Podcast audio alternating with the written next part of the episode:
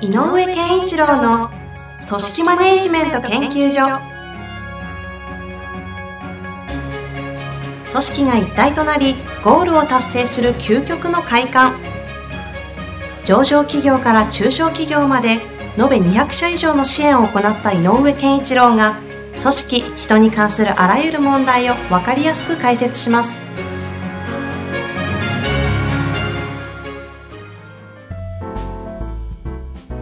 こんにちは、ナビゲーターの遠藤和樹です。井上健一郎の組織マネジメント研究所第30回。井上さん、本日もよろしくお願いいたします。よろしくお願いします。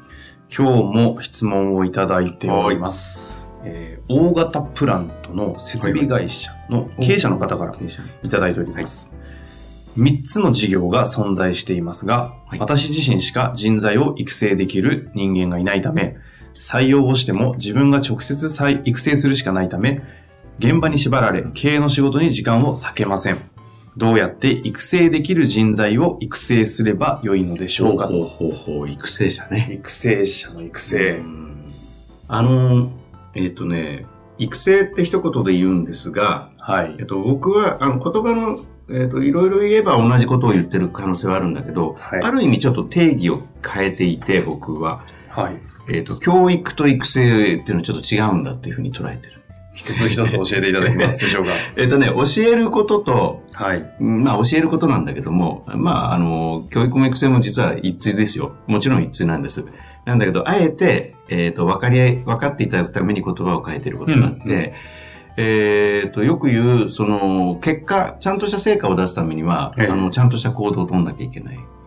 で、ちゃんとした行動が取れるって、ちゃんとした考え方ができてないといけないっていうのがあると思う。はい。で、そのちゃんとした考え方ができるっていうのに、えっ、と、一つ、まあ、あの、よく言う、えっ、と、会社の雰囲気、関係性とかがちゃんとしてますかっていうような、コミュニケーションがよく取れてますかっていう根本があったりするんだけど、はい。えっ、とね、教育の主体は、まだまだ何もわかんない人に教える時代うんのことをやっぱり中心に僕は考えていて、うん例えば新入社員とかはい新人、はい。何をしなきゃいけないか。つまりさっき言った行動について具体的に教えてあげるっていうのも、ある時期必要なんですね。うんなるほど。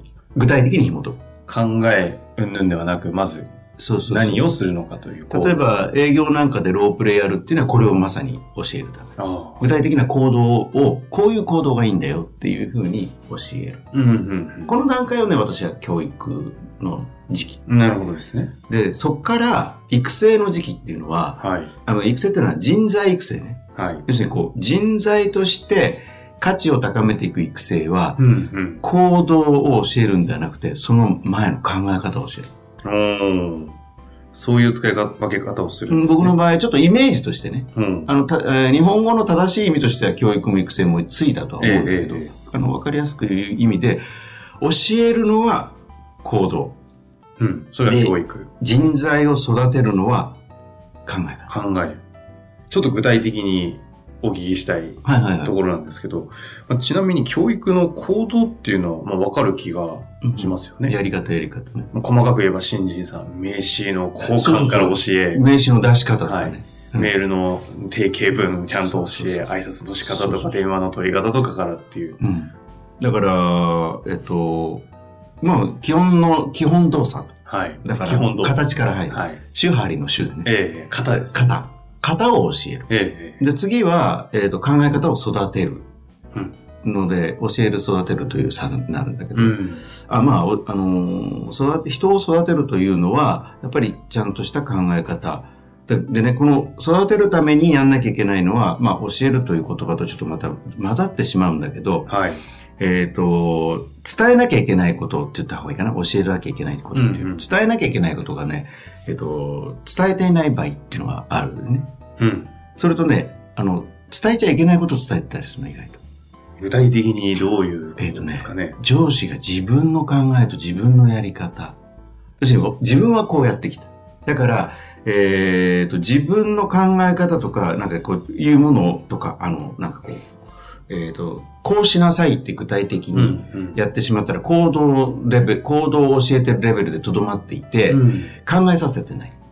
答えを出しちゃってるから。ああ、うんもうこうしろっていうそうしろファットの部分を。そう。で、なおかつそれは自分の成功体験から来る回答うんうん。を教えちゃう。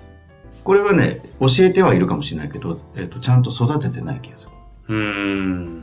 で、どうした、よく言うね、えっ、と、考えさせた方がいいんだよ、人材育成の基本にはって、前言ったと思うんだけど、ええそれは、えーうんそういうことで、えっ、と、考えさせなきゃいけないので、えーどう思うから始めないと、うん。人は考え方が育たない。うん。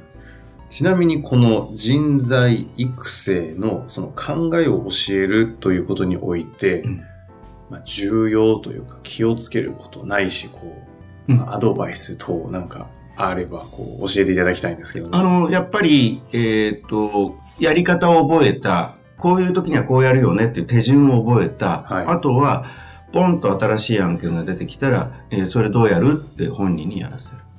で、そこに、えっ、と、やり方が違ってれば修正を加えればいいし、で、どう思ってるのって言ったら、こう思うよとか、で、どうしたらいいと思うっていう、えっ、と、えどうなりたいのとか、この結果はどうしたらいいと思うとかっていうのを全部組み立てさせる。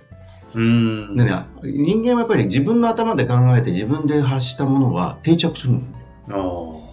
やっぱそういうご経験も。自分もあるし、はいえっと、周り見てて、変な話、こう、アウトプットすると定着するっていうの。うんうんうん。そんな感じがあって、だから、教え方が下手な人っていうのは、それができない。ちなみにこの考え方を教えるっていうのは、うん。こう考えろよって教え、いや、自由に考えさせればいい。はただし、えっ、と、ただしがあって、はい。えー絶対、本当は教えなきゃいけない、あ伝えなきゃいけないことが伝わってないって言った一番最初のことをね、伝えてない。はい。の一番目で伝えなきゃいけないことは何かっていうと、えっ、と、この会社の価値観、目的。うんこの仕事の目的。価値観と目的。うん。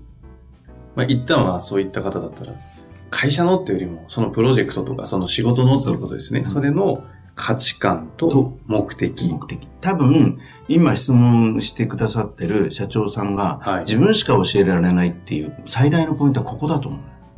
そういうことですよね。質問ありましたよね。うん。だから、えっ、と、他の人が伝えられないのが、会社の考え方、価値観、目的、意味。意義、みたいなことが伝えられないんだと。じゃあどうやるかとかを言っちゃってるだけ言っち。ゃってるだけ。現場で、いや、俺はこうやったからこうやった方がいいよとか。でも社長から見たら、いや、そうじゃないでしょと。それはあなたの時はそうだったかもしれないけど、今、うちの会社は、ここに向かってるんだから。うんうん。例えばお客さんの、こういう満足度、こういうニーズを、例えば解消するためにやってるんだから、はい。ちょっと時代変わったんだから、そこは違うんだよ、目的が。っていうことは、わかんない。なるほど。うん。だから起こってることは、社長は根本的に自分の会社をどうしたいかがあるので、言えるよね。うんうん。で、なおかつそれが言えるということは、やっぱりね、おそらく社長の、そういう社長さんであれば、やっぱり考えてほしいからね、さっき言った、どう思うって問いかけてる気がするのね。でも他の人たちは目的とか意義とか、そういうものを価値観とかうん。が、会社とまだ同化してないから、うんうん。その人のことで言ってるから、会社、社長から見たらずれてる感じがするんだ。ああ。それお前の価値観だろうとか。そうそうそう。そう、お前の目的になって会社の目的じゃないよ。うんで、それ教えてどうすんの？うん。そういうことを教えてどうすんのよ？で、結局、その、え例えば B 部長の部下に社長が声をかけて、これ、これについてどう思う？って聞いたら、いや、どうなんでしょうか？って、あうちの会社の理念とか目的って分かってないのかな、こいつってうん思ったらもう、ああ、全然育成できないわって思う。あ。うーん。この方、あの、育成できる人材を育成するにはどうすればいいでしょうかということなんで、人材育成ができる人材を育成できてない。状況じゃないですか。これはだから、えっ、と、あの、根本に立ち返ってほしいのは、さっき言った最初の価値観、目的を育成する側の人と社長がまず共有できてますか、うん。まずできてる、できてますって言うなら今度は伝え方の問題なので。伝え方の方をちょっとお聞きした一方で、はいその、社長さん、まあ、本当に現場でね、叩き上げでずっとやってきたりすると、実際に自分の仕事における価値観とか目的って意外と明確にするタイミングってなかったりするじゃないですか。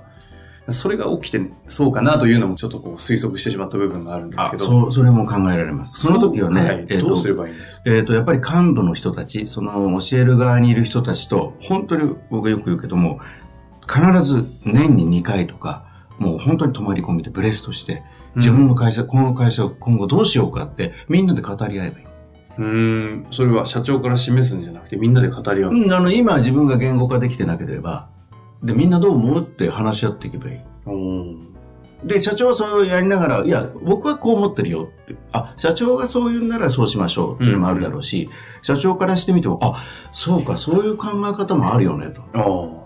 うん、ね、いうことで、新たに気づくこともあるだろうから。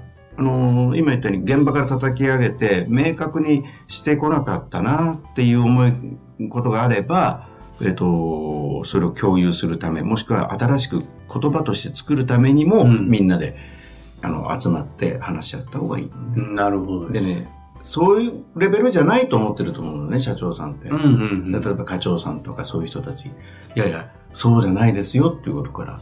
あ、そうじゃないというのは、そういうことを一緒に語り合えるような人か。じゃないって思ってちゃダメですよ。語り合わなきゃダメですよ。まあ、語り合うの怖い部分もありますよね。一緒にそういう人間巻き込んで、いや、なんかちょっと自分のズレと違うみたいな意見出たら嫌だし、と思って、ついこう、目を伏せがちというか。でもね、そのズレは隠したらズレっぱなしだからね。まあ、確かに。うん、ずれてるってことがわから表に出ないと、それが現状なので、なるほどでうんす。ずれてるんだねっていうのがわかんないと、ズレを直せない。あで、それをほっといて、ずれた考え方で部下育成されたら、ずれた部下ができる。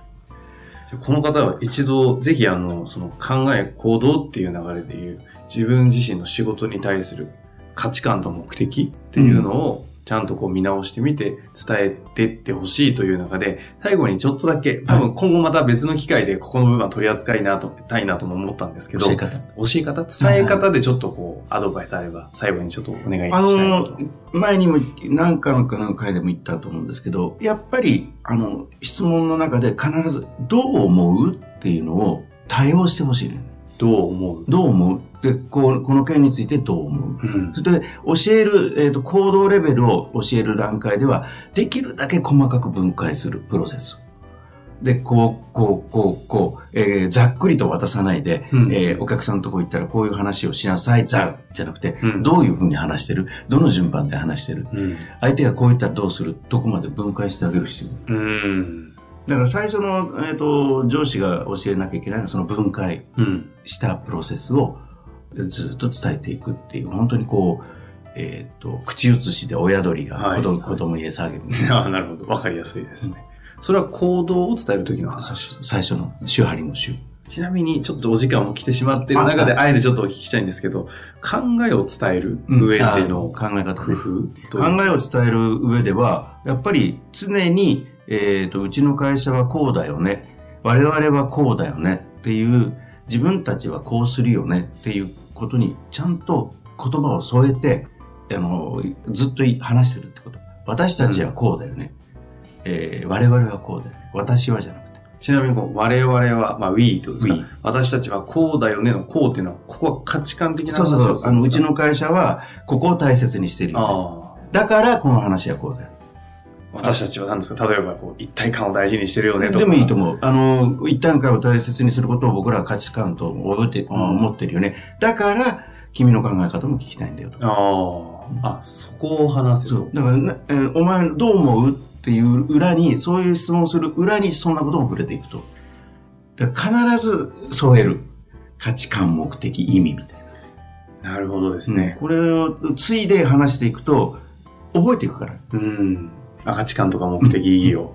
あの、ぜひ一度自分の価値観、目的、社長として何だったのかっていうのを振り返った上でそれをこう伝えるっていうところにちょっとフォーカスしていただけたら面白そうですね。はい。本日もありがとうございました。ありがとうございます。